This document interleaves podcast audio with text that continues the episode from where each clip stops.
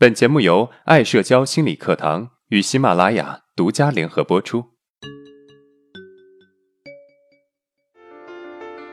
走出社交恐惧困扰，建立自信，做回自己，拥有幸福人生。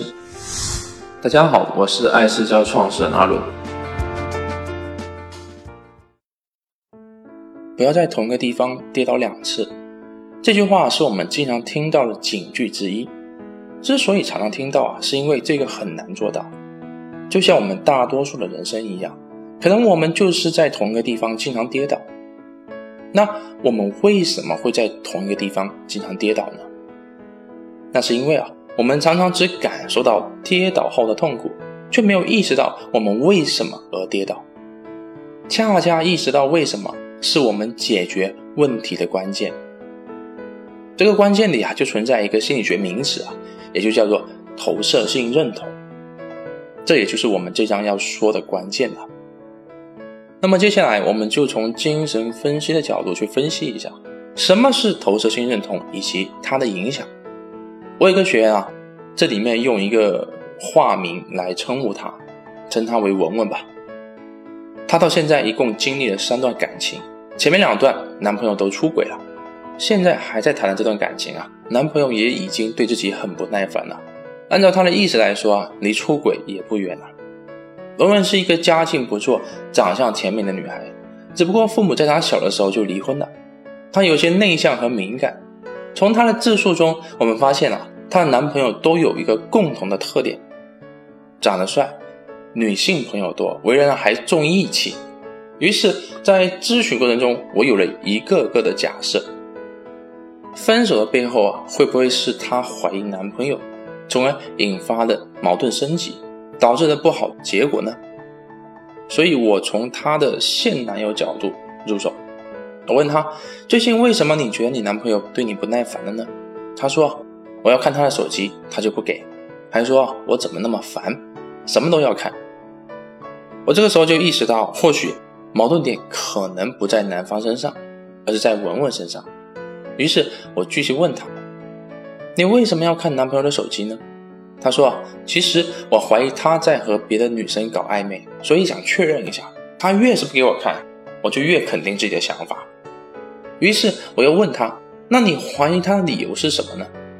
她的回答竟然是：“男生不是都会出轨吗？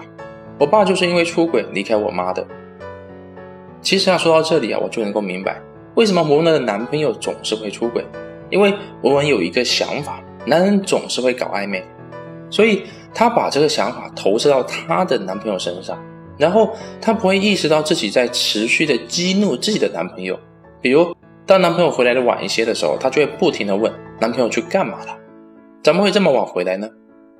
如果男朋友说去吃饭了，她又会问，那你跟谁去吃的？不问出个自己满意的答案，可能就不会停止。或许啊。当有女性给男朋友打电话的时候，她就会怀疑这是小三。这时候她可能不会直接抨击自己的男朋友，而是通过不断的不理男朋友和拒绝男朋友来表达自己的不满。这样的事情多了之后啊，男朋友终于忍无可忍爆发了，对她感到不耐烦了。这种时候，她就会觉得自己男朋友变了，果然是在外面有女人了。就这样，她一步一步的验证自己的想法，直到最后真的。男朋友出轨了。其实这种行为在每个人身上或多或少都有发生过，不论是恋人之间的关系，还是家庭关系，本来没有的事情，因为自己的想法的诱导，一步步让事情往最糟糕的方向发展。大家可以暂停一下，思考一下，是不是自己有这样的行为，或者做过这样的事情呢？甚至于现在还在做。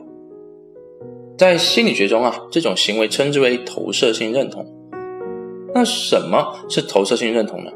投射性认同呢，主要分为三个层次。首先，个体把自己的想法或者行为扣到另外一个人身上，认为别人也是这样想和这样做的，久而久之啊，就真的认同了。也就像文文这样，她把男生都会出轨投射到自己男朋友身上，然后当事人会竭力去证明自己的想法是对的，让对方做出这样的想法。当然啊，当事人可能是无意识的，就像文文。她没有意识到自己把男朋友一步步推到背叛者的位置，于是她把男朋友变成了出轨者，最后啊，接受投射的人真的陷入了当事人的圈套中，也就像文文的男朋友一样，一个个都出轨了。这就像一个拼命努力的人，因为走错了方向，一切的努力啊都是在给自己制造麻烦和陷阱。当你想回避一些负面东西的时候，你没有意识到你自己在做什么，往往会出现很多问题。在婚姻和亲子关系中，这种例子比比皆是。比如，一个安分老实的母亲，孩子却叛逆调皮；丈夫上进充满能量，妻子可能老实甚至有些笨拙。一方善良忠诚，另一方可能不爱惜家庭。当我们无意识的在投射一些念头和想法的时候，可能事情并不会往好的方向发展。甚至于啊，造成很多糟糕的结果。那么，我们有什么方式啊，去避免一些不好的投射性认同呢？第一步，要察觉自己不合理信念，也就是当我们出现一个想法的时候，我们要察觉到，而不是马上就觉得这个是对的，就去做了。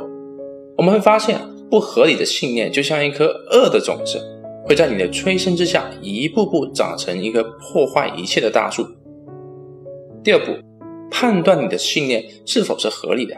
就比如前面我们提到我们这个案例，当男朋友和女性打电话的时候，他就怀疑打电话是小三。那这个想法是否完全正确呢？那我们怎么判断我们的想法是否正确呢？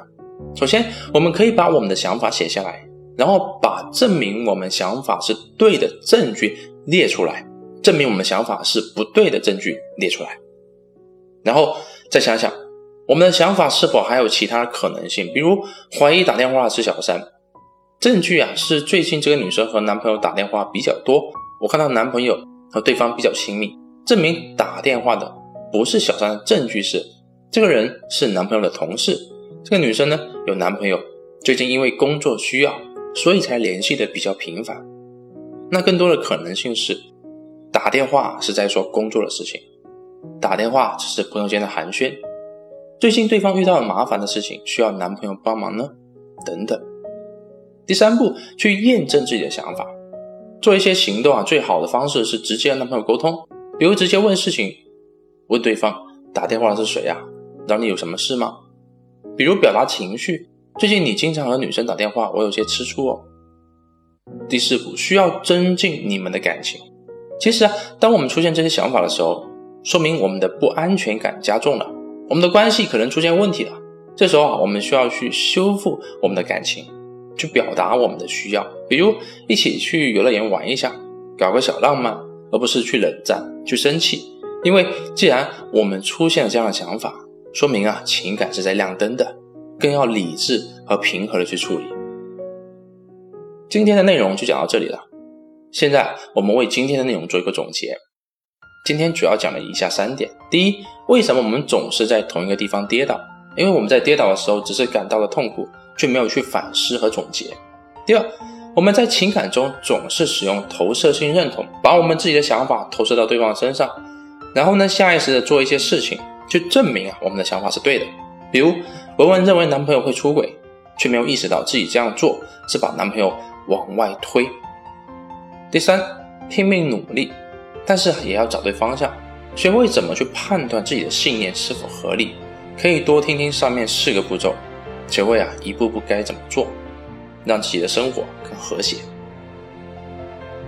如果今天的内容对你有帮助，那么欢迎订阅我们的专辑，也可以分享给有需要的朋友。好，今天的内容就到这了。如果你有任何的疑问和想法，欢迎在音频的下面评论互动。我会挑选有代表性的问题进行回答。